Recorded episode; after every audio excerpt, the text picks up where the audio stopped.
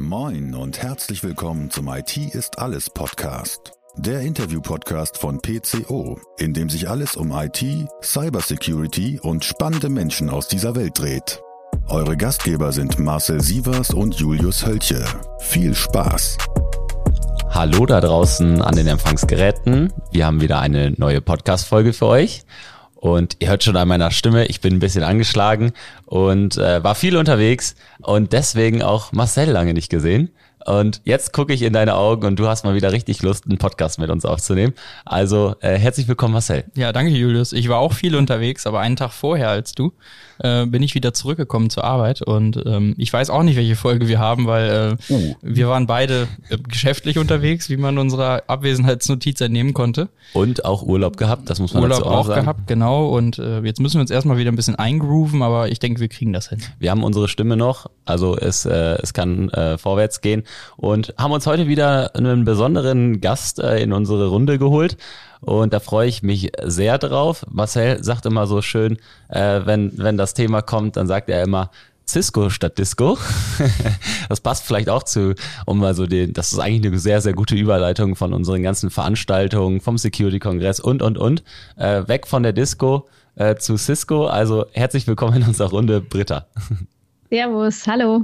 So, ähm, jetzt erzähl doch mal, ich habe schon mal deinen Namen verraten, äh, erzähl doch mal, wer du bist, äh, was du machst, habe ich ja schon so zumindest zu einem Teil verraten, wo du arbeitest, ähm, aber was dich auch auszeichnet und was so deine Aufgaben sind und äh, wie du einfach unterwegs bist.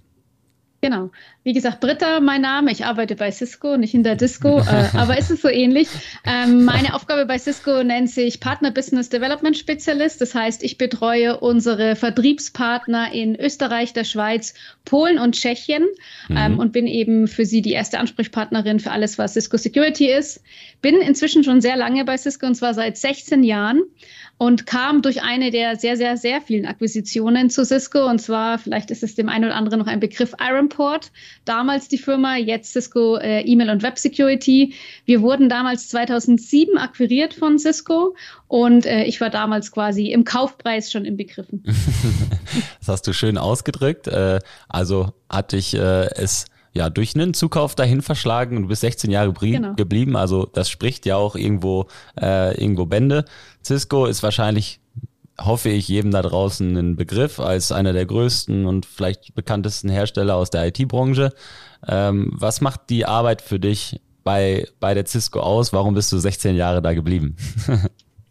Ja, es ist natürlich schon sehr spannend, in einem internationalen Konzern zu arbeiten. Das heißt, es gibt uns natürlich sehr viele verschiedene Möglichkeiten, verschiedene Kollegen aus verschiedenen Ländern, ähm, auch vor Corona und jetzt auch wieder sehr viele Reisen natürlich auch zu unseren verschiedenen Vertriebspartnern, aber eben auch jetzt während der Corona-Phase sehr flexible Arbeitsmöglichkeiten. Wir hatten jetzt alle Homeoffice und ich habe auch daheim von der Firma ein komplettes Homeoffice-Equipment zur Verfügung gestellt bekommen, um hier zu arbeiten.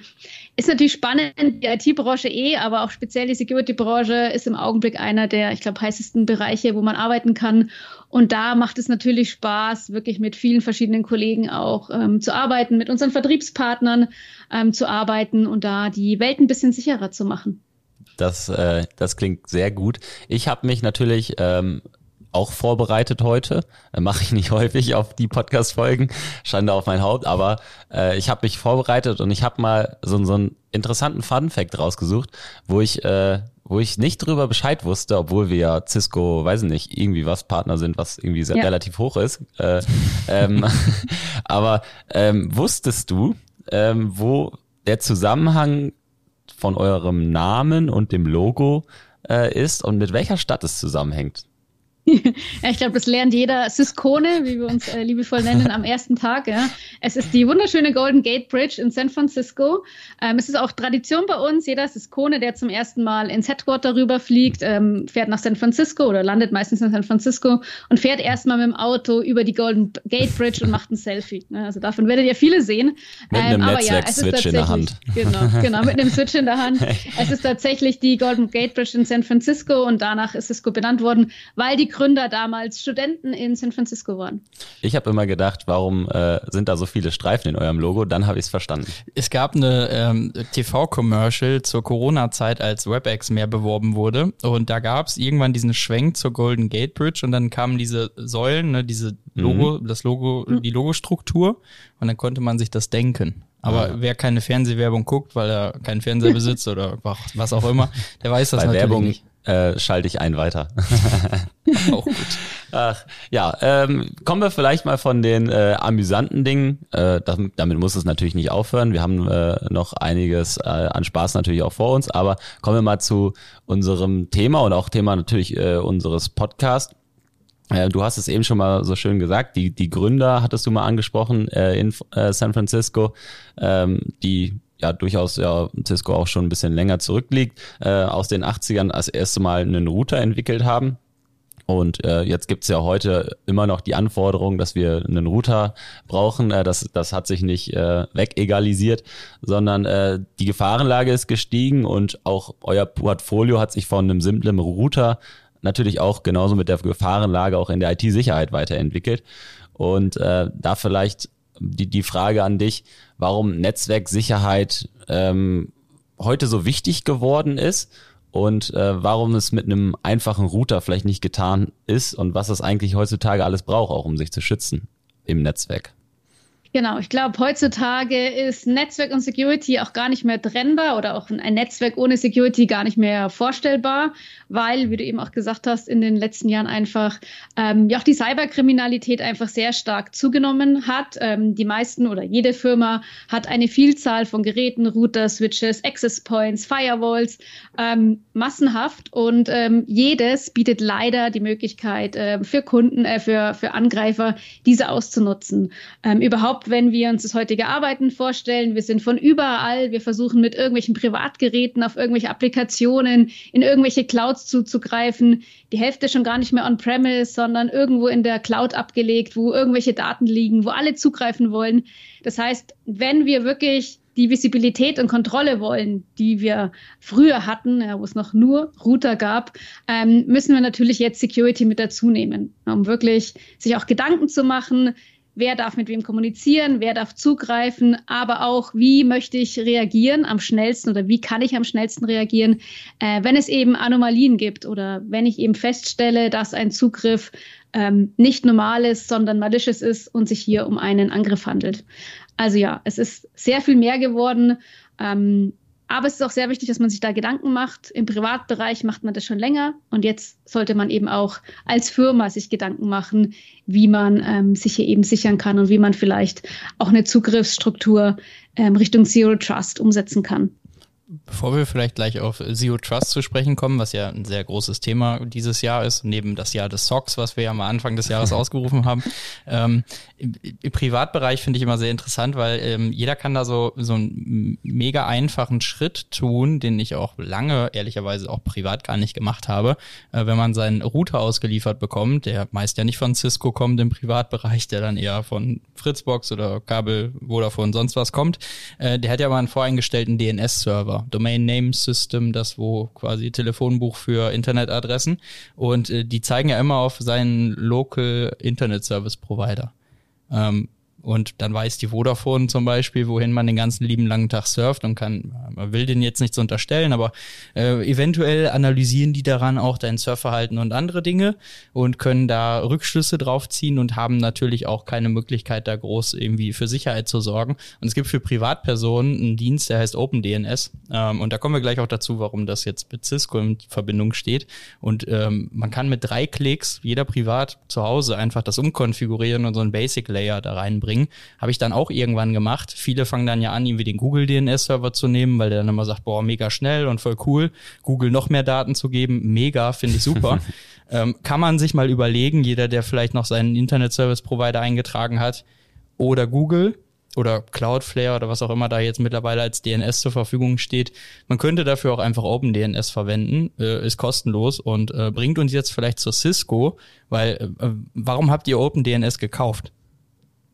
Genau, also OpenDNS, wie du schon gesagt hast, DNS etwas, was jeder mehrmals täglich nutzt. Sobald wir das Internet nutzen und eine äh, Website oder eine IP-Adresse aufrufen, ist es das Telefonbuch. Wir merken uns natürlich nicht die IP-Adresse, wir geben einfach www.facebook.com ein, zack, sind wir im Internet.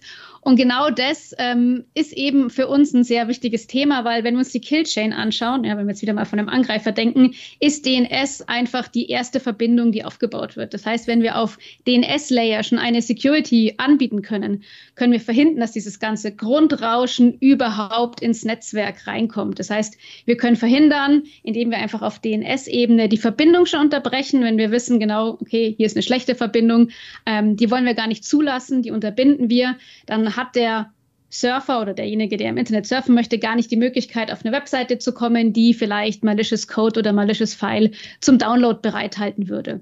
Das heißt, wir sind hier sehr früh dran und können einfach sagen, stopp, diese Verbindung ist für uns nicht gut, wir wollen sie nicht aufbauen und das eben ohne, dass wir große Scanning-Mechanismen brauchen, indem wir rein auf den S-Layer schon mal die erste Security-Entscheidung treffen und deswegen haben wir das Produkt dann bei uns intern auch Umbrella genannt. Das ist unser Regenschirm quasi, den wir über ein Netzwerk spannen oder vor dem Netzwerk spannen um das ganze Grundrauschen draußen zu halten. Ich finde das äh, klasse an der Stelle daran, äh, dass man äh, zum Beispiel, ähm, also meine Freundin jetzt beispielsweise, die ja Mitglied in meinem Netzwerk zu Hause ist, die sagt sich auch, ja, so ein Scheiß installierst du jetzt nicht auf meinem Computer, ne, dann macht das hier die ganze Zeit Pop-up und dies und jenes.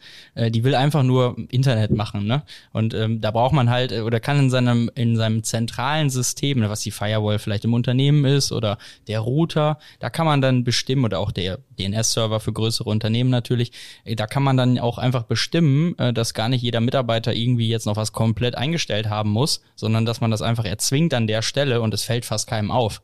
Das ist halt dieser Riesenvorteil, was dieses System bietet. Und äh, viele wissen dann auch einfach nicht, dass da schon irgendwo auch Cisco mit anfängt und damit drin steckt und das teilweise ja auch schon in seinen Geräten integriert hat. Und da kommt so ein bisschen der Schwenk zum Privaten, meiner Meinung nach, raus, ne? bevor wir jetzt wieder viel im, im Business-Umfeld sind und Zero Trust. Aber ich denke mal, von Umbrella kommen wir jetzt auch relativ schnell zur gesamten Story, weil ähm, damit ist es ja einfach auch nicht getan. Die gesamte Story ist dann auch, gerade wenn wir uns am Beginn von der Killchain bewegen, äh, steht und fällt es eigentlich dann auch immer mit dem Schutz der Identitäten. Und da haben wir gerade äh, schon mal so super diesen Zero Trust Begriff gehört, äh, den wir ja auch in unseren vergangenen Podcast-Folgen hier und da mal durchgekaut haben. Ähm, bei euch ist es ebenso ein sehr wichtiges Thema, diese Identitäten zu schützen. Und du hast gerade auch gesagt, ähm, dass das Ganze natürlich immer wichtiger wird mit verschiedenen Applikationen, Hybrid Cloud äh, und Co. Und trotzdem ist es wahrscheinlich für euch auch sehr, sehr wichtig, da ein gesundes Userverhalten am Ende äh, zu ermöglichen. Genau, ich meine, im Privatbereich, wenn wir es wieder mal vergleichen, wenn ihr Online-Banking macht oder wenn ihr eine Kreditkarte nutzt, würde keiner von uns mehr ohne eine Zwei-Faktor-Authentifizierung arbeiten. Also da ist es uns natürlich für unsere eigenen Daten oder unser eigenes Geld mega wichtig, dass es hier noch einen zweiten Faktor gibt. Und genau das Gleiche ist ja eigentlich auch Zero Trust, wenn wir uns diese ganze Thema Identitäten von Geräte und Personen anschauen im Firmenbereich geht es eben klassischerweise natürlich um Applikationen und eben auch den Wunsch des Unternehmens, dass wenn Mitarbeiter von verschiedenen Geräten auf Applikationen zugreifen, wo eben vielleicht Firmendaten oder Kundendaten, also unsere Kronjuwelen liegen, dass es hier einfach eine Absicherung gibt, noch einen zweiten Faktor, einen Multifaktor oder eben einen Zero Trust Access Gedanken mitzumachen. Und das kann mega einfach sein. Also es muss jetzt gar nicht kompliziert sein, dass viele denken, ah, Zero Trust, da wäre ich eingeschränkt und da muss ich noch sehr viel mehr tun. Ähm, es geht super einfach. Ja. Ähm, wir nutzen zum Beispiel Cisco Duo ähm, als unsere Zwei-Faktor-Authentifizierung. Das heißt, wenn ich als Mitarbeiterin mich auf Applikationen von der Firma verbinden möchte, um darauf zuzugreifen, egal wo ich mich befinde, mache ich nochmal diese Zwei-Faktor-Authentifizierung. Klassischerweise machen wir das mit einer Push- ähm, Nachricht. Das heißt, wir kriegen einen Push auf unser zweites Gerät, vielleicht unser Mobilgerät. Und ich sage immer, jeder, der Tinder kann und links, rechts swipen kann, kann auch die Push-Nachricht swipen, um hier eben den Access zu gewährleisten für sich. Oder auch ganz langweilig mit SMS oder ganz modern mit biometrischen Möglichkeiten, um einfach seine Identität, also seinen Trust nachzuweisen, was der erste Schritt ist Und dann im zweiten Schritt natürlich auch von dem Gerät. Das heißt, ganz wichtig auch, wir wollen nur, dass Geräte zugreifen, die keine bekannten Schwachstellen haben, die keine ähm, Software haben oder keine, ähm, keinen Browser nutzen, der out of date ist, um eben mögliche Vulnerabilities für Angreifer zu bieten. Wir möchten auch, dass nur Geräte zugreifen, die einen Passwortschutz haben und nicht gejailbreakt sind. Ähm, das heißt, hier haben wir auch nochmal die Möglichkeit, diese ganze Post-Trust-Security äh, auch für das Gerät zu machen. Und dann haben wir schon mal die zwei wichtigsten Punkte. Dann haben wir einmal die Person kann sich nochmal äh, identifizieren und kann nochmal quasi ihren Trust nachweisen, aber auch das Gerät ähm, entspricht eben den Anforderungen, die wir, als, die wir als Firma haben, um dann eben den Zugriff zum Beispiel Richtung Applikationen zu gewähren. Und der ist super easy, super einfach, ähm, ganz natürlich eigentlich im Arbeitsalltag integriert. Du sagst schon, es ist äh, sehr einfach und das ist wahrscheinlich auch einer der ja, Maßnahmen, die jeder umsetzen sollte, wenn er sich nicht schon umgesetzt hat, ähm, für einen super ja, Zugang, super sicheren Zugang zu sorgen, Zwei-Faktor-Authentifizierung auszurollen. Ähm, wir haben, und das kennst du wahrscheinlich auch, die Diskussion immer, ähm, am schönsten ist es natürlich mit dem Mobiltelefon. Wir drei gucken uns jetzt an und sagen immer, ja, was, warum denn überhaupt was anderes? Jetzt gibt es natürlich auch immer hier und da andere Anforderungen äh, in den Kundensituationen. Es ist nicht immer alles so einfach, wie wir drei uns das manchmal auch denken. Äh, und dann gibt es vielleicht auch Personen, die haben kein Firmentelefon. Ähm, und da ist es dann natürlich auch so wichtig, die Person trotzdem auch mit anderen Methoden abzuholen. Du hast jetzt mal gesagt, so äh, SMS oder auch Anruf oder weiß nicht was oder mhm. am Ende des Tages vielleicht auch mal einen Token. Genau, also die guten alten Token, wer noch die Schlüssel kennt, wo die ganzen Token dranhängen, äh, go for it, ja, ähm, wird natürlich auch noch supported, ähm, sehr gerne. Aber ja, also wenn wir über mobile Geräte reden, ist ja noch mit, mit einer Push-Nachricht oder SMS ist ja auch schon wieder fast oldschool. Wir sehen sehr, sehr viele Kunden, die Richtung Passwort-less gehen wollen. Ja, die mhm. heißt, die wollen ihren Mitarbeiter gar nicht mehr zumuten, sich ein Passwort zu merken. Die wissen, ihre Mitarbeiter haben genug im Kopf, äh, die brauchen nicht noch Passwörter.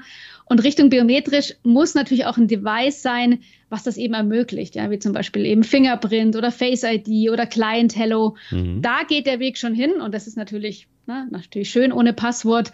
Aber wie gesagt, die guten alten Hardware-Token wird es noch eine Zeit lang geben, denke ich ja glaube ich, äh, wir, wir drei werden es nicht mehr brauchen, aber äh, für den einen oder anderen, glaube ich, sehr, sehr wichtig, äh, dass es sowas noch gibt und wird uns wahrscheinlich auch noch ein bisschen äh, weiter beschäftigen, noch einige Zeit. Du sagst schon, diese biometrischen ähm, Erkennungsmethoden, die sind natürlich am Ende auch irgendwo sicherer, weil wer weiß, was die Leute sich alles für Passwörter ausdenken, die ähm, überall irgendwo in den, in den Datenbanken häufig auch vorkommen, wenn das mal äh, versucht wird zu, ähm, zu, zu, ja, zu infiltrieren.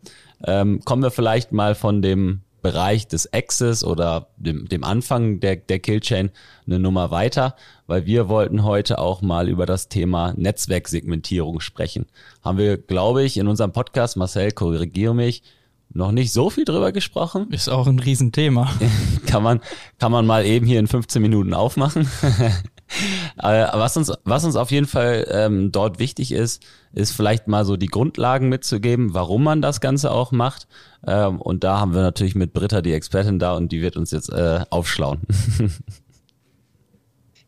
Genau. Ähm, Netzwerksegmentierung klingt immer so einfach, aber es ist auch wirklich so, wenn wir mit unseren Partnern bei den Kunden ein Security Audit machen, ist es eigentlich das Erste, was oft auffällt, dass sich die Kunden gar nicht überlegt haben, wie viel sie eigentlich preisgeben, wenn sie jemand Access geben. Also entweder Network Access, also ne, wenn du dich an die Portsteckdose anstecken darfst, oder äh, WLAN Access, also wenn du Guest Access äh, anfragst, wenn du bei jemandem bist. Ähm, und oft sehen wir das, wenn jemand einmal drinnen ist, auch die Angreifer natürlich, äh, sich ungehindert weiter bewegen können und das äh, eben sehr auch, oft auch komplett ungesehen ja, und komplett äh, im Geheimen. Das heißt, dieses Segmentierungsthema ist genau das, was man sich überlegen muss. Das heißt, natürlich A, überlegen erstmal, wer darf überhaupt zugreifen, ja, wer darf auch, ich habe es vorhin schon gesagt, auf meine wichtigen Daten, meine Kronjuwelen zugreifen und wie möchte ich eben damit umgehen, wenn sich jemand im Netzwerk befindet, dass ich eben sehr schnell erkennen kann, wenn hier jemand äh, nicht das Verhalten an den Tag legt, was ich eben erwarte. Ja, und Verhalten heißt wirklich, wenn sich eben äh, jemand verbindet in mein Netzwerk, also Zugriff über WLAN, WAN, äh, VPN, egal wie, also einfach hier die Möglichkeit haben, schon eine erste Zugriffskontrolle zu haben, um zu sagen, äh, wirklich kontextbezogen, wer, wie, was versucht sich zu verbinden. ähm, und dann vielleicht auch schon erste Posture-Security zu machen, Vulnerability-Scans, äh, Mobile Device Management, was immer man möchte, um quasi ne, den, ersten, den ersten Access zu bekommen, also den ersten Schritt ins Netzwerk zu schaffen, also den ersten Türsteher quasi zu umgehen ähm, und eben ein Maschall zu bekommen, dass ich jetzt äh, erlaubt bin, hier zuzugreifen oder hier einzutreten. Aber dann auch später ähm, wenn ich mich zum Beispiel anstecke, ähm, vom Profiling her zu erkennen, ob dieses Gerät, von dem wir denken, dass es hier Zugriff bekommt, auch Zugriff hat. Also ist dieser Drucker wirklich ein Drucker oder hat sich jetzt plötzlich jemand versucht, hier anzustecken, ähm, um Daten abzugreifen? Ist es wirklich eine Kamera, ähm, was es als Device sein sollte? Ist es vielleicht wirklich ein Telefon? Ja, ich erwarte, dass hier ein Telefon zugreift. Wieso versucht der Zugriff ins Data Center zu bekommen? Also diese komplette Visibilität bekommen wir nur durch Mikrosegmentierung und auch eine automatische Ersche äh, Entscheidung passiert über Mikrosegmentierung. Denn wie ich gerade gesagt habe, man kriegt quasi seinen Maschall oder seinen, seinen Badge. Ja. Wenn ihr ins Büro wollt, werdet ihr wahrscheinlich auch keinen Schlüssel mehr haben, sondern habt so eine Zugriffskarte. Und genau die kriegen wir beim, oder kriegt jeder beim ersten Zugriff oder beim ersten Zutritt. Und wenn wir uns dann im Netzwerk bewegen und da eben weitere Zugriffe wollen ins Data Center ähm, über verschiedene Netzwerkthemen, ähm, dann wird dieses Maschall vom Netzwerk ausgelesen. Das heißt, das Netzwerk kann heutzutage schon intelligent genug sein, um Zugriffsentscheidungen basierend auf diesen Kontextinformationen vom Erstzutritt umzusetzen. Und das ist eben das, was wir dann Mikrosegmentierung oder bei uns auch TrustSec nennen. Network Access Control ist ja ähm, auch ein, wichtiges Thema, um das, was wir jetzt mal als, ähm, sag ich mal so Identitätsschutz von von außen ähm, eben besprochen haben, auch nach innen reinzukriegen, zu sagen, äh, wir ja kategorisieren Geräte, Geräteklassen ähm, und ähm, weisen das am Ende entsprechenden Segmenten zu. Ähm, wenn wir jetzt über Network Access Control reden, dann steht und fällt das natürlich auch mit einer sauberen Vorarbeit in der Segmentierung, weil sonst macht das Ganze wahrscheinlich wenig Sinn, oder? Ja, natürlich. Also erstmal muss man sich natürlich Gedanken machen, wenn man dann seine, äh, seine Matrix erstellt, wer eigentlich überhaupt mit wem kommunizieren darf. Ähm, Im ersten Schritt ist natürlich schon spannend zu sehen, äh, was es überhaupt für Möglichkeiten gibt und wer überhaupt schon zugreift. Also allein, wenn wir einen ähm, Proof of Concept machen und schon mal sehen, okay, wir hängen einfach mal unsere Lösung rein und schauen, welche in den letzten 24 Stunden oder in den nächsten 24 Stunden, äh, welche Zugriffsversuche gibt es überhaupt. Ja? Gibt es da schon mal ein sehr, sehr breites Bild an ähm, an Überraschungen teilweise auch, was hier alles passiert. Denn viele haben eigentlich das ganze Thema Zugriff ein ähm, bisschen vernachlässigt. Es wurde eh aus welchen Gründen auch immer auf den Aggregation Layer geschoben und weg vom Access Layer. Und da arbeiten die meisten ganz schön klassisch, oldschool mit Access-Listen. Ja, das heißt, wir haben verschiedene Router, auf denen wird immer eine Access-Liste gepflegt. Ähm, es gibt irgendjemand, der das macht. Keine Ahnung, wenn der in Rente geht, wer dann die ganzen Access-Listen mit den Hunderten von Einträgen pflegt. Also das ganze Thema NAC gab es schon immer. Aber es ist halt einfach nicht mehr sehr modern. Ja, mit diesem ganzen Thema Mikrosegmentierung haben wir einfach die Möglichkeit, das moderner und flexibler zu machen, um im besten Fall, und das ist ja das auch, was jeder möchte, hin zu einer Automatisierung zu kommen. Das heißt, um auf Anomalien, die eben security bezogen sein können, reagieren zu können und dann eben auch wieder die Kontrolle zurückzubekommen. Ich habe da immer so ein nettes Beispiel aus der Vergangenheit. Das ist ein paar Jahre her, aber es gibt ja, es gibt ja immer diese ominösen Multifunktionsgeräte. Ne? Du erinnerst dich, wir haben da letztens mal so einen kleinen mhm. Take für aufgenommen. Und ähm, diese Multifunktionsgeräte, ähm, wie ja jeder weiß, die haben, wenn man sie dann noch verschickt, ja auch immer so eine Funktion, die nennen die älteren Leute Fax keine Ahnung, muss ich manchmal auch noch verwenden. Grüße gehen raus an den Deutschen Schwimmverband, der funktioniert nämlich auch nur mit Fax. Aber ähm, wir schweifen ab. Dieses Fax ist halt nochmal eine neue Leitung ins Unternehmen rein. Äh, da sagt man ja immer, ja, ist ja wie so ein Klingeldraht, eine Telefonleitung irgendwie nicht groß angebunden. Aber es gibt einen Security Researcher, der hat mal vor ein paar Jahren äh, irgendwie ein Fax an Faxnummern geschickt von seinem Fax aus, hatte dann den, dieses Multifunktionsgerät übernommen. Da steckt ja auch eine kleine Intelligenz drin. Äh, nicht so, nicht so clever, aber reicht, um von da aus dann weiterzugehen bis man ein cleveres Device erreicht, was man dann penetrieren kann. Mhm. Und wenn ich dann eben diesen Multifunktionsdrucker, der da irgendwo bei mir komplett im Netzwerk exposed ist, den jeder übers Gastwähler oder sonst wie verwenden kann oder auch in internen Ressourcen, der quasi bis zum Domain-Controller äh, kommen darf, weil er ja das Telefonbuch auslesen muss für irgendwelche Fax-Einträge, dann habe ich halt, indem ich von externen Fax geschickt habe, mit null Aufwand ein Unternehmen übernommen. Und das ist, also ich meine, das wurde ja sogar äh, veröffentlicht und auch durchgeführt. Also da war Riesenaufschrei und sonst was. Und ähm, wenn man sich halt da irgendwie Gedanken macht, was heute alles möglich ist, Telefonanlagen ist noch so ein anderes Thema, ne? Die Telefonanlage anrufen, damit man irgendwelche internen äh, Mechanismen auslöst, damit die dann Bot spielt. Das sind äh, alles so Angriffsmuster, die werden wahrscheinlich in der Zukunft auch noch mal mehr kommen, weil sie halt hochautomatisiert sind, weil so ein Fax kann halt jeder verschicken und darüber dann den Zugang ins Unternehmen zu legen, das ist schon sehr gruselig. Jetzt ähm, haben wir ja so ein bisschen darüber gesprochen, dass am Ende eine gute Segmentierung es ermöglicht, dass man eine Ausbreitung in einem Netzwerk auch verhindert. Ne? Du hast mal so das Multifunktionsgerät gesagt, äh, was man dann vielleicht übernehmen kann, aber von da aus weiter wird es dann schon mal schwieriger mit einer Segmentierung. Würdest du auch sagen, Marcel, wenn ich, wenn ich dir, wenn ich das mir einfach so als These in den Raum werfe, Britta kann gleich auch äh, gerne noch was dazu sagen, ob das der schnellste und einfachste Weg es auch ist, um überhaupt Bedrohung und Ausbreitung am Ende erkennen zu können und vielleicht auch der günstigste, bevor man sich eine riesen Netzwerk Anomalie Erkennungs Appliance äh, irgendwo an den Core hängt und der jeglichen Traffic scannt, äh, ist es wahrscheinlich auch eine clevere Möglichkeit, um überhaupt so laterale Bewegungen, haben wir oft drüber gesprochen. Äh, am Ende, irgendwo wollen sie immer zum Domain Controller und bis dahin kann man ihn eigentlich nur erkennen, wenn man eine ordentliche Segmentierung hat, oder? Ja, die Segmentierung ist schon mal der erste Schritt, um es zu verhindern, aber die Segmentierung heißt nicht auch gleich, dass es mit protokolliert wird oder die Protokolle, die da erstellt werden, dass die mir einen Aufschluss geben, was denn überhaupt falsch ist im Netzwerk. Äh, ich muss ja dann auch nochmal wissen, dass dieser Multifunktionsdrucker vorher durch einen Fax übernommen wurde und da dann irgendwie komische Befehle abgesetzt werden. Am besten will ich auch wissen, was der erreichen möchte. Nur so kann ich es stoppen. Und ähm, wir hatten eben mal von diesem klassischen NAC gesprochen und dann der automatisierten intelligenten Lösung. Äh, diese klassischen NAC-Systeme, die schreiben mir dann halt Logs voll und dann sitze ich da und überlege mir, okay, was könnte es sein und muss dann wieder Thesen aufstellen.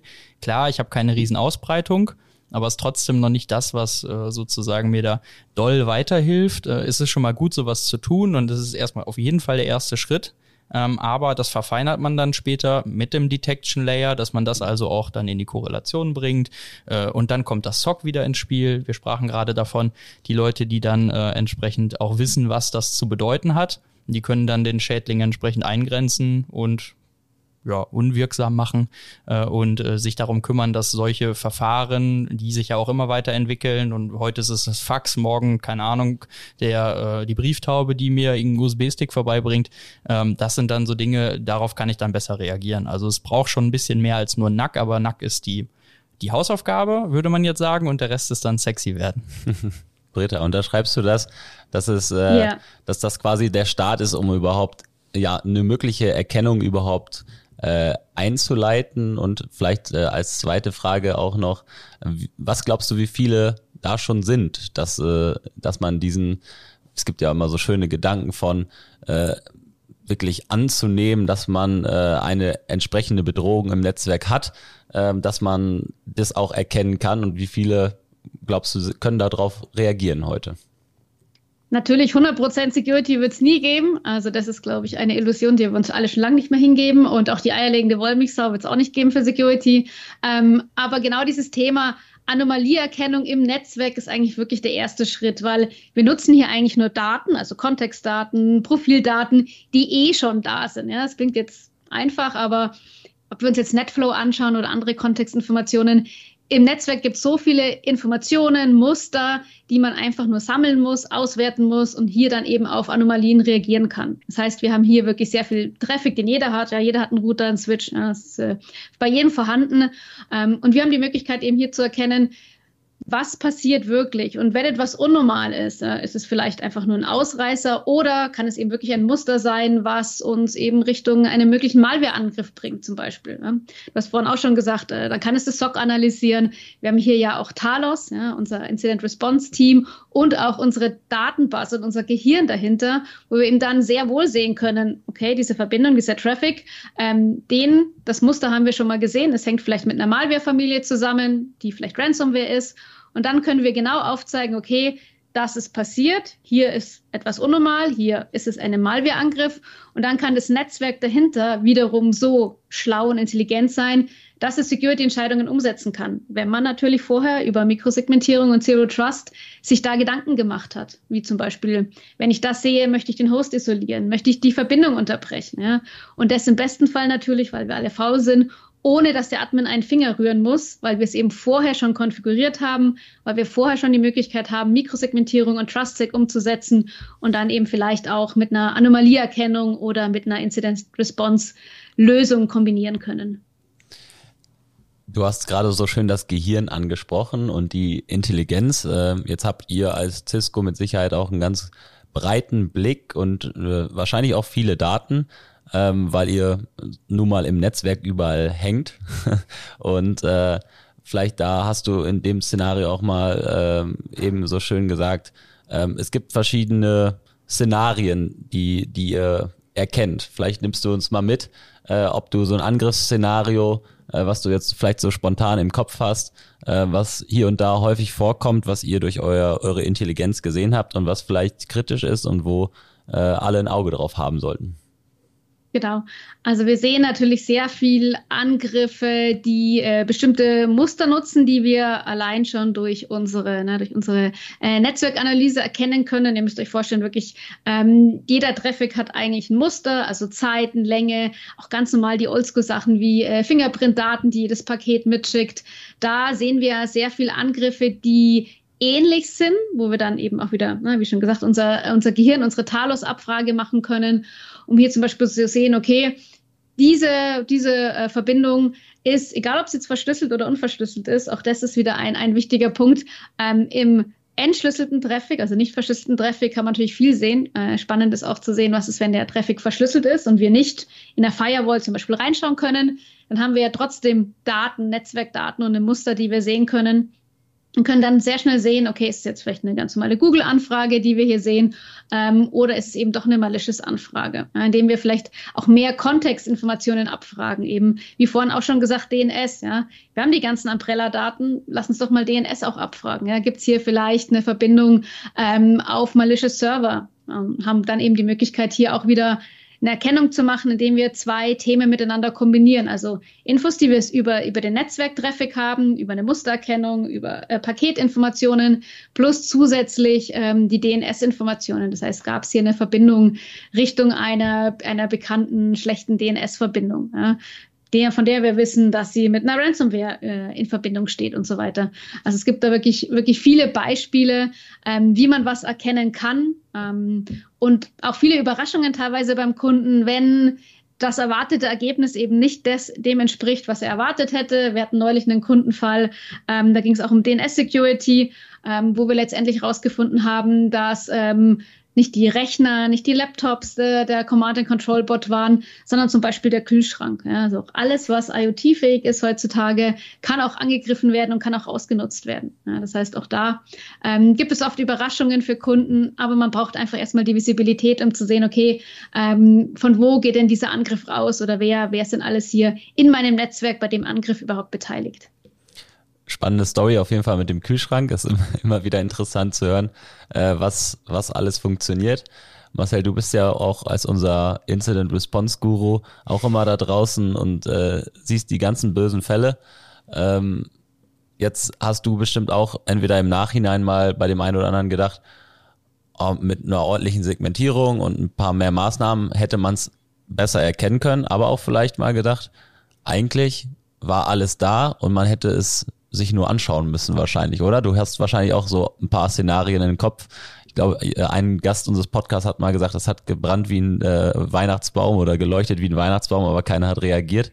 Da fällt dir bestimmt äh, eine Story zu ein, oder? Da fällt mir eine Story zu ein, auf jeden Fall. Also äh, in dem Moment, wo man von seiner AV-Lösung freundlich darauf hingewiesen wird, dass da eine Ransomware gefunden wird, die dann auch noch Test.exe heißt, äh, sollte man nachts um zwei äh, bei Fundzeit doch hellhörig werden. Ähm, hat aber auch wieder was mit der Besetzung zu tun, wenn natürlich nachts um zwei nicht darauf reagiert wird und der der Angreifer relativ flott unterwegs ist, ähm, hat das dann natürlich auch wieder die Konsequenz, dass die Meldung dann schön und gut ist, aber mir dann auch nicht mehr hilft, wenn ich weiß, dass ich verschlüsselt wurde. Ähm, das, das sind natürlich so Fälle, aber ähm, ganz einfach, ganz klassisch ist es oft so, dass wir natürlich hinkommen und uns dann Gedanken machen, hm, okay, wie ist das Netzwerk strukturiert? Ähm, Segmentierung natürlich, was gibt es vielleicht für Hürden dazwischen? Gibt es ein zweistufiges Firewall-Konzept, einstufig, Network Access Control, wer darf auf den Campus? Physische Sicherheit ist auch ein wichtiger Punkt. Gibt es einen Werkschutz, Zäune drumherum oder kann hier jeder hinspazieren?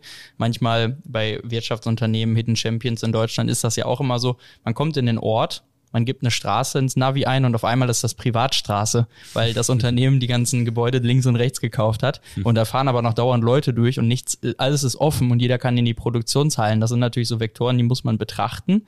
Ähm, aber das ist ja wie bei der Lösegeldverhandlung auch. Äh, man bittet die Leute ja immer dann doch vorbeizukommen und Bargeld in, anzunehmen. Tun sie nicht. Genauso selten passiert ist, dass man wirklich über Läufer infiziert wird. Das ist eher so ein Thema Innentäter, der dann was abzieht oder mhm. Schaden verursacht.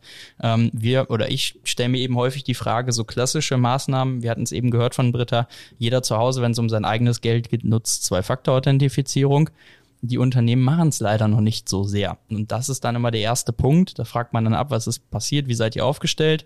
Und meine erste Frage ist ganz oft, wie erreicht man euch von außen? Und dann wird erstmal aufgelistet, okay, wir haben hier einen Outlook Web Access oder Lotus Notes, Traveler oder was auch immer. Äh, wir haben hier noch das System und dies und jenes. OC-Tricks, auch super spannend, Riesenthema. Und dann frage ich, okay, zeig mir mal die Login-Page, braucht man einen zweiten Faktor? Nee, das geht so. Und dann weiß man eigentlich schon, wo lang das gegangen ist, weil dann kombiniert man eins und eins, dann weiß man, okay, Zwei-Faktor-Zugriff war nicht gegeben auf äh, Serverinfrastruktur, weil die Systeme sind ja meist nicht unbedingt äh, weit isoliert, sondern irgendwo in einem Netzwerk, weil sie viel mit anderen kommunizieren müssen. Auch das kann man verbessern natürlich. Und dann fragt man noch nach E-Mail und dann sagt man, ja, machen wir und dann weiß man, okay, es gab Phishing, dann ist der Zugangscode irgendwie weitergekommen, keine Zwei-Faktor-Authentifizierung und man war drin und kann das als relativ sicher hinnehmen. Das sind so zwei Maßnahmen, da kann man halt super viel auch mit tun, neben dann eben ergänzenden Themen Netzwerksegmentierung, aber die Netzwerksegmentierung ist dann halt immer dieser Punkt, der ist dann nur dafür da, um den Schaden so gering wie möglich zu halten, in einem mhm. Ausmaß, was ich vielleicht be besser beherrschen kann. Oder bei einigen wird, äh, produzierenden Unternehmen hat uns das zumindest schon mal den Hintern gerettet, dass wir, weil sie früh genug erkennt haben, Office und OT trenne ich hart miteinander, dass sie zumindest weiter produzieren konnten mit Stift und Zettel, aber die Datenbasis dahinter fehlt und der Schaden dann vielleicht nur halb so groß ist. Mhm. Ja, genau, das hast, hast du vorhin, glaube ich, auch schon angesprochen, das Thema dieses ähm, Lateral Movement. Das heißt, dass sich, wenn ein Angreifer es schafft, sich irgendwie in mein Netzwerk einzuschleusen, wie gesagt, 100% Security gibt's nicht, dass sich dann ungehindert, ungehindert weiter bewegen kann und dann vielleicht ähm, die Produktion lahmlegt, ja, was ja in einem äh, Konzern, der eben irgendwas produziert, natürlich das Aller, Allerschlimmste ist. Ja. Und mit Segmentierung, wie du schon gesagt hast, ist es genauso ich kann meine Produktion schon mal abschotten, ja, und ich kann, selbst wenn einer reinkommt, verhindern, dass sich diese Angriffe einfach weiter verbinden, äh, weiter verbreiten kann, indem ich einfach mir schon vorher Gedanken mache, wie will ich umgehen, was soll das Netzwerk in dem Moment tun, wie ne, Verbindung unterbrechen, Host isolieren. Gibt es ja viele Möglichkeiten. Wenn man sich da vorher Gedanken macht und das automatisiert, ist es natürlich sehr schlau. Das heißt, Zero Trust oder eben das ganze Thema Zugriff ist immer auch ein Thema, wo man viel diskutieren muss, wie man reagieren möchte, wenn was passiert. Ja, und da, damit startet ihr oft ein Gespräch mit dem Kunden. Ich habe, ähm, wir nähern uns so ein bisschen dem, dem Ende und ähm, unsere letzte Frage, die, die werden wir uns noch ein bisschen aufheben. Aber ich habe eine äh, etwas kritische Frage vielleicht auch äh, an dich, weil es vielleicht die eine oder andere Stimme ist, die wir auch mal hören ähm, und dass man etwas, was man euch vielleicht auch so ein bisschen nachsagt, und zwar, dass ihr schon ein großes Portfolio habt. Das kann man, glaube ich, so sagen. Also äh, du bist selber irgendwann mal durch einen Zukauf reingekommen. Es gibt viele Zukäufe, glaube ich, bei Cisco. Ihr habt ein Riesenportfolio, seid einer der größten Hersteller und äh, manchmal wird es so ein bisschen als ein Riesenbauchladen verschrien. Und manchmal auch von, vielleicht aber auch von welchen, die nicht so tief drin sind, ähm, so ein bisschen verschrien, dass es nicht genug Integration und Automatisierungsmöglichkeiten gibt, von denen wir zum Beispiel eben mal gesprochen haben, zwischen NAC und Segmentierung, wo es auch wichtig ist, dass es so etwas gibt, aber ähm, der, der Wunsch ist natürlich immer so, dass sich das über das ganze Portfolio erschreckt, äh, erstreckt. Ähm, die Frage, die ich an dich habe, ist das, würdest du das, würdest du da mitgehen? äh, erstmal bei dieser Aussage oder wo, wo siehst du es vielleicht anders und äh, würdest du euer großes Portfolio eher als Stärke sehen oder manchmal auch als Last? Natürlich wäre es für jeden das Beste, wenn der Angreifer immer den gleichen Weg nehmen würde. Dann bräuchte man immer nur eine Firewall, weil der Angreifer geht eh immer nur über den Internet Edge. Wäre perfekt. Ja, dann hätten wir nur ein Produkt und auch nur eine Lösung. Äh, es wäre wär super äh, schlecht, war, aber es ist halt auch nicht so. Ne? Ähm, wir wissen alle, dass die Angreifer leider auch sehr smart sind. Also da steckt leider auch viel, sehr viel Können dahinter. Und die suchen sich immer andere Wege. Ja? Wenn sie den Weg eins nicht gehen können, werden sie was anderes probieren. Ja? Nummer eins ist übrigens immer noch E-Mail-Security. Ja? Die meisten Angriffe passieren passieren immer noch über die gute alte E-Mail. Ja, die darf man wirklich nicht vernachlässigen. Ähm, aber ansonsten auch, ich habe es vorhin auch noch als Beispiel genannt, ähm, wenn wir in oder wenn wir einen Kunden angreifen möchten, reicht es oft auch, wenn wir einfach einen USB-Stick nehmen, mit einer Malware und schön irgendwo auf dem äh, Parkplatz platzieren. Am besten schreiben wir noch auf den USB-Stick drauf geheim ja, oder privat. Ja. Irgendeiner wird ihn mitnehmen und irgendeiner wird ihn anstecken. Ja. Das heißt, auch hier wieder bei der Endpoint Security hätte uns die super tolle Firewall am Internet Edge und auch die mega geile E-Mail Security wieder mal nichts geholfen. Das heißt, auch hier merken wir schnell, naja, es kann nicht nur ein Produkt geben, weil es gibt nicht nur einen Angriffsweg. Und deswegen hat sich Cisco auch gedacht, Produkte schön und gut, aber letztendlich brauchen wir ein Portfolio, was so breit ist, dass es eine Architektur gibt, die wirklich jeden möglichen Schritt, den der Angreifer gehen kann, auch schützen kann. Und im besten Fall, du hast es vorhin auch schon gesagt, dass sie miteinander sprechen, also dass es eine Integration gibt. Und selbst wenn es verschiedene Produkte sind, die auch noch aus verschiedenen Zukäufen sind, haben wir die Sicherheit, dass diese Kontextdaten geshared werden können. Ja. Das heißt, wenn wir zum Beispiel wissen, bleiben wir bei dem Beispiel von, einer, äh, von einem Endpoint Security und bei dem Beispiel von einem File, wenn wir einfach wissen, dass das File mit diesem Hashword malicious ist, dann weiß es nicht nur unsere Endpoint Security, auch die Firewall weiß es, auch die E-Mail Security weiß es, auch die Web Security weiß es. Sie können diese Informationen austauschen miteinander und können sagen, hey Leute, ich habe das schon mal gesehen, ich weiß, es ist Malware. Wenn es bei dir auch reinkommt, musst es nicht nochmal scannen. Ich habe es dir schon gesagt, du kannst sofort diesen Angriff unterbinden. Ja, und diese Intelligenz und dieser Intelligenzaustausch ist doch sehr wichtig und den können wir natürlich als Einhersteller eher gewährleisten, wie wenn wir zehn verschiedene Hersteller haben mit zehn verschiedenen Produkten, die überhaupt nicht die Möglichkeit haben, sich auszutauschen. Das heißt, ich denke als Fazit, das große Portfolio ist eine Stärke, weil wir eben so auch flexibel auf den Kunden reagieren können und sagen können, hey, wenn du der Meinung bist, dass deine E-Mail-Security ausreichend ist, fair enough, aber es gibt hier noch andere Angriffswege, hast du dir da Gedanken gemacht und bist du denn auch sicher, dass deine E-Mail-Security mit deiner Endpoint-Security sprechen könnte? Ja, und wenn nicht, können wir dem Kunden auch Wege aufzeigen, wie selbst wenn es keine reine Cisco-Umgebung ist, weil das erwarten wir wirklich von niemandem, ähm, er über API vielleicht die Möglichkeit hat, hier eine Verbindung herzustellen zwischen seinen einzelnen Lösungen. Das, was du so schön äh, beschrieben hast, hat Gartner, glaube ich, dieses Jahr ja auch mal unter dem Begriff der Mesh Architecture zusammengefasst. Ähm, also, dass es so wie, so wie du schon eigentlich ganz gut gesagt hast, dieses Portfolio am Ende eine, eine Stärke ist, dass man die Möglichkeit hat, äh, Vernetzung zu schaffen, dass man dieser Best-of-Breed-Ansatz, den man vielleicht irgendwann mal hatte, äh, so ein bisschen ad acta legt und versucht zu konsolidieren, Partnerschaften zu konsolidieren, auch ähm, Intelligenzen zu konsolidieren, so wie du so schön gesagt hast. Am Ende wissen es alle Lösungen, ähm, aber auch managementseitig natürlich was zu konsolidieren, ähm, weil wir wissen es alle, die, die Leute äh, in den Unternehmen, die haben äh, genauso gut zu tun wie wir selber auch. Also ähm, das muss auch vom Management ein schlankes Thema werden. Und ähm, wie, wie stellt ihr euch da auf, dass man versucht, ja, sag ich mal, auch managementseitig das Ganze zu konsolidieren und vielleicht auch in, in einer Plattform, diesen Plattformgedanken auch weiterzutragen?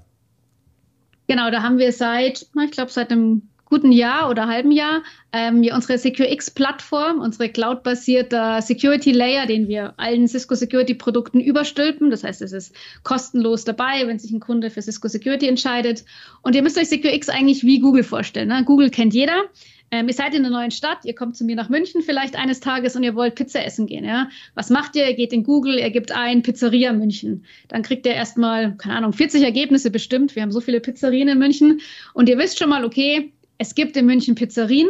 Ähm, wenn ihr dann mehr wissen wollt, geht ihr auf die Webseite und na, dann kriegt ihr mehr Informationen. Ja. So leben wir, so arbeiten wir oder verhalten wir uns ganz normal. Genau das Gleiche können wir mit CQX auch machen, nur leider nicht für Pizza, ja, sondern eben für die IT-Security. Ja, schade. Vielleicht können wir das auch noch über API reinprogrammieren, aber grundsätzlich ist es genau das. Ne? Der IT-Admin fragt sich, ähm, ich habe jetzt im Radio gehört oder ich habe auf einer Webseite gelesen, ich habe irgendwelche Indikatoren auf Compromise gehört es gibt einen neuen Angriff. Ja? Und Chef fragt vielleicht, sind wir betroffen? Gibt es schon Endgeräte, die mit diesem Angriff zu tun hatten? Ja? Dann würde der Admin genau das Gleiche machen. Er geht auf die SecureX-Plattform und er gibt eben eine Abfrage ein. Also Kontextinformationen, Indicator of Compromise, die er von irgendeiner Webseite hat, vielleicht von Talos oder von einer anderen Intelligenzenseite und fragt sein komplettes Netzwerk ab. Das heißt, alles, was er verbunden hat äh, in SecureX, kann Cisco oder Third Party sein, wird erstmal abgefragt und er kriegt schon eine erste Information, wo er dann genau sieht, okay, ja, wir sind vielleicht schon mit dem Angriff in Verbindung gestanden, weil ein paar Mitarbeiter hatten eine DNS-Abfrage auf einer Webseite, die mit dem Angriff zu tun hat. Oder ähm, vielleicht ist der Angriff ein Pfeil auch wieder. Es gibt einen, einen SHA-Wert, einen Hash-Wert, der eben mit diesem Angriff in Verbindung steht. Der kam per E-Mail an die und die Empfänger oder Worst Case, der wurde schon runtergeladen, der befindet sich auf den und den Endgeräten. Und dann können wir einfach schon mal sagen, okay, es ist was passiert, wir sind betroffen und können dann instant den nächsten Schritt einleiten, also Quarantäne, Remediation oder auch wieder hier, wenn wir ein SOC-Team haben, natürlich auch Forensics. Ja, wie ist es passiert, wie ist es reingekommen? Und auch hier können wir wieder sicherstellen, wenn es jetzt wirklich ein Hash ist, das ist wirklich ein Pfeil mit einem Hashwert, den wir wirklich eins zu eins zuordnen können, können wir auch hier wieder sagen, Natürlich wollen wir, dass dieser Angriff, jetzt ist er erkannt, ähm, nicht nochmal passieren kann. Ja, selbst wenn vielleicht ein Mitarbeiter sich dieses File runtergeladen hat, wir wollen jetzt nicht mehr, dass der nächste Mitarbeiter ähm, dasselbe passiert. Das heißt, wir machen einfach rechte Maustaste und wir blocken dieses File mit diesem Hashwert über unsere gesamte Security-Plattformen. Das heißt, wieder über Web, über Endpoint, über E-Mail, über die Firewall und hier müssen wir jetzt nicht extra in die E-Mail-Plattform und dann in die Web-Plattform und dann in die Firewall, sondern wir können über CQX schon solche einfachen Security-Entscheidungen ähm, selbstständig ausrollen. Das heißt, CQX immer so unsere erste Plattform, unser erster Schritt, da gehen wir drauf, da haben wir die Visibilität. Und ja, wenn wir dann irgendwelche Details konfigurieren wollen, gehen wir vielleicht noch auf die E-Mail-Security. Aber der erste Schritt ist CQX und der verbindet eben sowohl einen Cisco Security als auch einen äh, Third-Party-Hersteller-Stack beim Kunden. Super, dass ihr diesen Plattformgedanken treibt. Äh, das ist auch etwas wirklich, was wir von unseren Kunden immer hören, dass das für die sehr, sehr wichtig ist und immer wichtiger wird. Ähm, als, als letzte Frage hatte ich eben schon mal so angedeutet, äh, haben wir immer so ein kleines Special für unsere Gäste. Äh, und zwar, wir versuchen immer so ein bisschen was rauszukitzeln. Wir haben da nicht so eine hohe Erfolgsquote, ne? Die Erfolgsquote hält sich meistens in Grenzen, aber okay. äh, wenn, das könnte man ändern. Wenn du, äh, vielleicht hast du einen neuen Zukauf von Cisco, der noch nicht veröffentlicht ist, du weißt ihn aber und kannst ihn hier raus, raushauen. Wollt ihr euch Aktien kaufen? Oder es gibt einen neuen Geschäftsführer oder ähm, wenn, wenn das alles nicht ist, dann bitten wir dich vielleicht einfach darum, so ein bisschen von dem Megatrend zu erzählen, hätte, welchen wir euch als nächstes widmet. Ich hätte noch eine gute Frage, weil mittlerweile rufen ja. die Headhunter ja an und fragen, kennen Sie jemanden in Ihrem Unternehmen, der es verlassen möchte? Hast du sowas? Nein, habe ich leider nicht. ähm, aber, äh, was heißt Megatrends? Ich glaube, Cisco oder IT-Security ist überhaupt der Megatrend. Deswegen gibt es jetzt auch in nächster Zeit auch mega viele Events. Ne? Zum Beispiel seid ihr bestimmt auch in Nürnberg bei uns in Bayern auf der ITSA, der größten IT-Security-Sicherheitskonferenz. Ich glaube, da werden wir wieder alle diskutieren. Natürlich diskutieren wir die Themen, die auch Gartner gerne hören will. Also was ist im Augenblick Trend? Ne? Zero Trust, was wir heute besprochen haben. SASI, also dieses Ganze von Remote-Arbeiten, von überall arbeiten. Das sind schon so die Thementrends, wo es weiter hingeht. Ähm, und dann eben auch das Thema, was wir heute auch schon besprochen hatten, dass es nicht mehr getrennte Hersteller geben sollte, also wird es natürlich weiter geben, aber die Lösungen sollen zumindest miteinander arbeiten. Und wir als Cisco erwarten jetzt auch nicht, dass wir alle Produkte abdecken können. Ja, zum Beispiel, wir sind kein CM-Hersteller und ich habe auch noch keine Gerüchte gehört, dass wir jetzt wirklich einen CM-Hersteller kaufen. Was? Ihr kauft aber wir blank? haben super coole Partnerschaften. ja? Wir haben mega coole Partnerschaften mit den gängigen CM-Systemen und wir sagen, wenn wir schon Produkte haben, die alle API sprechen, ja, dann sprechen wir doch mit einem anderen Hersteller auch und erlauben zum Beispiel dem CM-Hersteller unsere ganzen, ähm, unsere ganzen ähm, Informationen aus unseren Geräten rauszunehmen und im CM als Vorrat zu speichern, ja, und dann auszuwerten oder Reports zu machen, ja. Also ich glaube, darin geht der Weg hin zu sagen, ähm, da die Angreifer so flexibel sind, müssen jetzt auch die Security-Unternehmen so flexibel sein, miteinander kommunizieren, Daten austauschen um eben den Kunden dann vielleicht seinen Wunsch irgendwann doch erfüllen zu können, ja, dass es die eine große Plattform gibt, aber so lange ähm, zumindest der, dem Wunsch der einfachen Security und der flexiblen Security so, so nah wie möglich zu kommen. Ich würde die Antwort annehmen äh, und ich vielleicht, ich habe für mich auf jeden Fall mitgenommen, ihr kauft jetzt bald einen Siem-Anbieter. Zwischen Nicht. den Zeilen Es gibt lesen. da immer wieder Gerüchte. Okay. Müssen wir nicht, ne? Wir arbeiten ja eh mit allen zusammen, ne? Wir Ja. sind Freund. A absolut. Spaß beiseite. Es hat wirklich, äh, es, es hat, war glaube ich eine sehr runde Nummer. Es hat mir sehr viel Spaß gemacht. Schön, dass du äh, bei uns, bei uns reingeschnuppert hast äh, und einige äh, Insights äh, von von Kundensituationen mitgebracht hast, ähm, von vom Hersteller auch direkt. Äh, wir haben ein bisschen was über San Francisco und die Golden Gate Bridge gelernt. Ähm, also äh, vielen Dank, dass du da warst. Und ähm, ja, bevor wir gleich die letzten Worte von Marcel hören, ähm, äh, einfach ein riesen Dankeschön an dich. Gern geschehen. Danke euch. Und damit, Marcel, uh, it's your take. Wir haben noch eine unbeantwortete Frage von Britta. Sie fragte gerade, ob wir nächste Woche, was zur Ausstrahlungszeit diese Woche ist, in Nürnberg auf der ITSA sind. Und ich würde, Genau. lügen, ich würde lügen, wenn ich Ja sagen würde. Deswegen, äh, nein, wir sind leider nicht da. Ich auch nicht. Ähm, das hat äh, damit zu tun, dass wir unsere ITSA ja schon hatten. Das Hier stimmt. in Norddeutschland, den Deutschen Security Kongress. Das ist ja die Konferenz, äh, die als Gegenbewegung gegründet wurde. Und wir dürfen einfach nicht zur ITSA fahren. Das ist einfach so, weil ähm, du bei Cisco darfst ja auch nicht bei äh, Fortinet kaufen. Für zu Hause zum Beispiel. Und ähm, deswegen geht das nicht. Aber komm, da schweifen wir ab. Ich habe einen Geheimtipp. Ähm, fällt mir mal gerade wieder so ein. Äh, Das hat Ich bin jetzt, gespannt. das hat jetzt nicht so viel mit, ähm, mit äh, Technologie und Themen zu tun, die uns vielleicht bei Softwareanbietern erwarten. Es hat vielleicht was äh, mit Persönlichkeit zu tun. Und ein Skill, den wir definitiv in den nächsten 20 Jahren ganz, ganz dringend brauchen, wir sprachen gerade schon ein paar Mal davon, von den drei magischen Buch Buchstaben API, äh, die Leute müssen Programmierskills haben.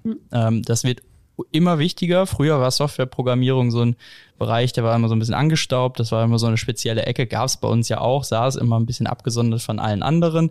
So Leute, wo man auf dem Flur sagt, arbeitet er hier oder wohnt er einfach nur im Gebäude? Ähm, da sind wir weit von weggekommen und das sind teilweise ja unsere Helden. Das sehen wir ja auch bei uns im SIEM-Bereich, SIEM as a Service, die machen Dinge möglich, was wir immer nur irgendwo auf Zettel und Papier zusammenmalen und sagen, ja, das geht, dann fragt der Kunde danach und dann sagt man, der Kollege macht's möglich. Er ist eigentlich der stille Held. Und wer mal richtig was Geiles machen möchte und mal sich später mit rumbekleckern möchte, dass man vielleicht irgendwie eine, eine einzigartige Lösung für einen gewissen Use Case zusammengebaut hat, der fängt an, Programmieren zu lernen mit den gängigen Sprachen, schon in der Schule oder als Fortbildung oder wie auch immer, weil das wird ein Geheimtipp und damit kann man sein Gehalt um 30 Prozent steigern. Sage ich jetzt einfach mal so. Ist einfach gut zusammengefasst von dir, Marcel. Und wenn es jetzt welch, welche Menschen geben äh, soll, die äh, nicht Programmierer werden, dann zumindest IT-Security-Experte. Das ist auch ein krisensicherer Job, würde ich mal sagen. Ähm, aber äh, um, um das jetzt abzuschließen mit den, mit den Worten, ich bedanke mich auch bei dir, Britta, für die, für die nette Folge. Ähm, und äh, ja, ich glaube, wir haben eigentlich alles mal in dem Kosmos geklärt. Ähm, Cisco statt Disco stammt übrigens aus der Berufsschule. Einfach nur, um das nochmal zu sagen, wenn man für sein Zertifikat gelernt hat, dann konnte man am Wochenende meist nicht in die Disco und dann kam halt Cisco statt Disco.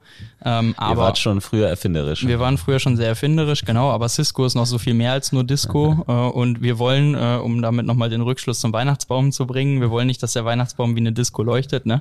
sondern wir wollen eben frühzeitig dafür sorgen und da seid ihr einer der am Markt etablierten Anbieter, der auf jeden Fall helfen kann und ich würde sagen, äh, damit sind wir am Ende angekommen. Äh, ich bedanke mich bei euch allen und ihr dürft die Empfangsgeräte jetzt abschalten. Ciao. Das war der IT ist alles Podcast mit Marcel Sievers und Julius Hölche. Vielen Dank fürs Zuhören.